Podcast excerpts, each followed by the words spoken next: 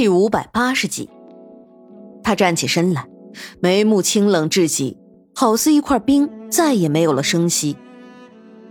我要忘了你，沈炼。他伸手指着面前的男人，忘了你，然后此生我都要在这个地方快快乐乐的生活，这样才能更好的做真正的苏月心。我不同意。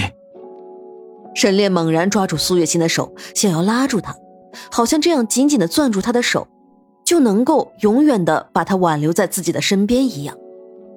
不要，我不允许，苏月心，不管你走到哪里，我都不允许你离开我。啪，清脆响亮的耳光在房间里响起。沈炼不可置信的抬起头，看着面前的女子。你，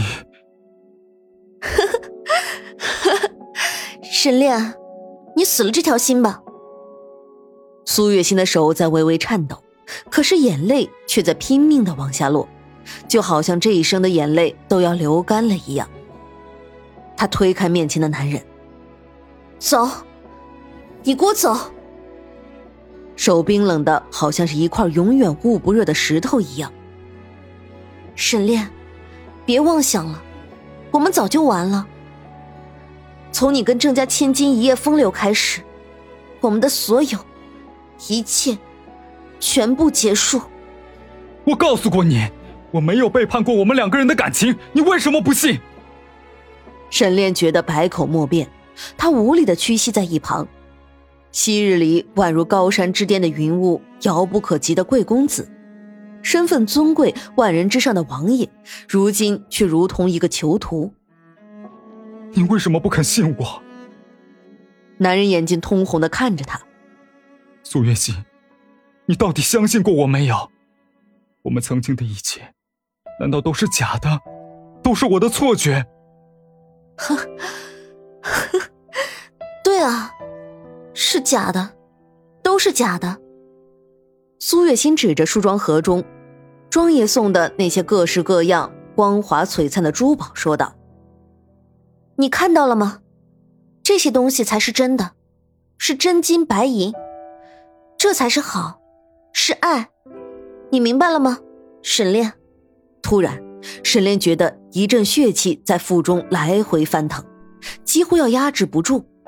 他强忍着，颤抖着声音问他：“我最后再问你一遍，苏月心，你跟不跟我走？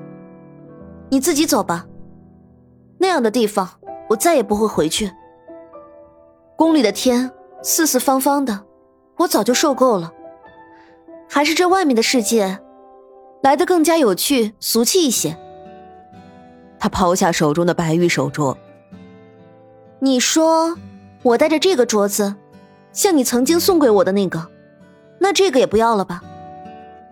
沈炼步履蹒跚的离开胭脂楼，脑海中来来回回反复着刚刚白玉手镯摔碎在光滑地面上的画面，他再也按耐不住血气，哇的一声。一口鲜血吐了出来。沈炼站在胭脂楼前，日光太盛，但抬起头望过去，只是一片白茫灿烂至极的阳光。胸口处的血腥味不断上涌。虽然他努力的调动内息，想要压下这一股又一股的铁锈味，无奈身体却如同连日奔波后再也没有办法站起来的马，再也聚不起一丝力气。他靠在门前的彩绣球的石像上，卸去了自己大半的力气，从怀中掏出一枚乌黑的丹药，含入口中，强行压下了这翻涌的血气。那原本如同宝石一般深邃的眼睛里，凄然之色由浓转淡，他似乎又变成了往日那个看清一切的神炼。只是恍惚之间，心痛难忍。独自一人在客栈等待的郑秀，看到的并非是往日那个从容如天边淡云的王爷，而恰恰相反，沈炼狼狈的样子让他心中一酸，几乎没办法与往常那个纤尘不染的容容月华的男子相提并论。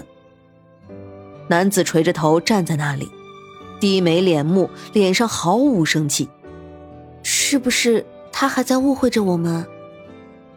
郑秀心中酸楚万般，沈炼为了找苏月心，都付出了什么，他最清楚不过。说实话，沈炼这样的男人，任何一个怀春刚刚踏出闺阁的少女，都会将他暗暗的藏在心底。他亦是如此。可是即便如此，他从来都不敢显露出一毫一分的首尾。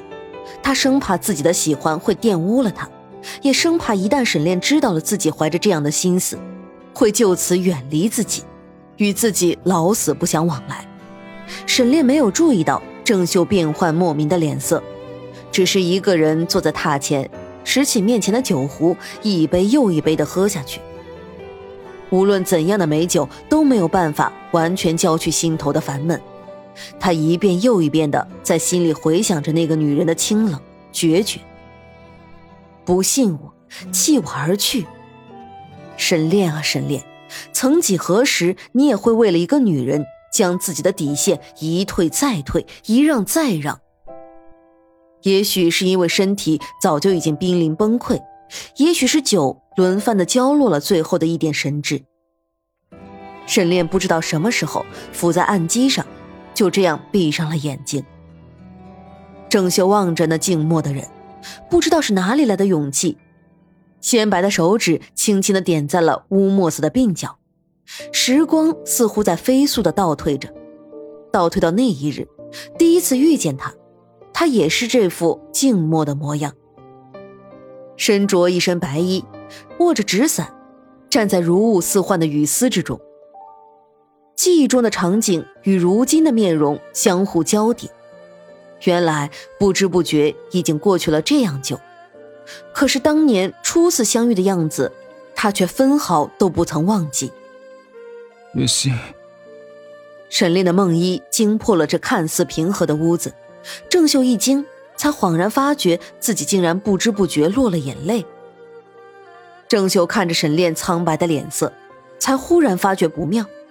按照以往来说，沈炼的酒量是极好的，哪怕今日伤心生气，也不该就只是一壶酒。就醉倒成这个样子，他开始有些慌张的呼唤着沈炼的名字：“王爷，王爷。”可是他面前的男人却没有半点反应，他这才开始慌了神，按住沈炼的手腕把脉，才发现这脉象虚浮的宛若游丝一般。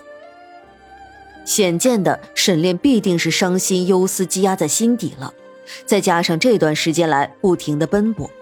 纵然是铁打的人，也挨不住这连续的蹉跎折磨。他叫来了客栈中的掌柜家的，嘱托他好好照看长安与长乐，又看着长乐懵懂清澈的眼睛，心底掠过一丝无奈与不忍。这样粉雕玉琢的孩子，就这样忍心离去？长乐是个好姐姐，对不对？他微笑着。弟弟的身子不舒服。你作为姐姐，要照看好弟弟。娘亲，娘亲啊！小姑娘已经许久未曾见过母亲，眼底蓄满了眼泪，满是期盼。她虽然懵懂无知，少不更事，却也晓得，就连客栈的老板娘都时常抱着自己的孩子在溪头唱着好听的歌谣。以前的娘亲也是会温柔的在自己身边，帮自己整理衣服。给自己带花。郑秀仪，娘亲是不是再也不会回来了？鼻头微微发酸，郑秀强压泪水笑道：“怎么会呢？傻孩子，你们的娘亲马上就要回来了。你带着弟弟在这好好听话，娘亲就会回来的。”郑秀找出了一身男子穿的长衫换在身上。将头发高高竖起，对着铜镜，将自己的眉毛画得更加像是男子的健美。解铃还需系铃人，对于苏月心而言，她在意的是自己究竟跟王爷有没有私。这一次，哪怕是用命相换，解释清楚，她也要让苏月心回到王爷的身边。是夜，苏月心坐在窗前，看着如墨色的漆黑夜色之中，没有半颗星辰。结束了吗？就这样，后半生在这繁华热闹的胭脂楼。他看着桌上老鸨让人送来的梨花白酒，这楼里全部都是以色待人的女子，难道自己也要跟他们一样？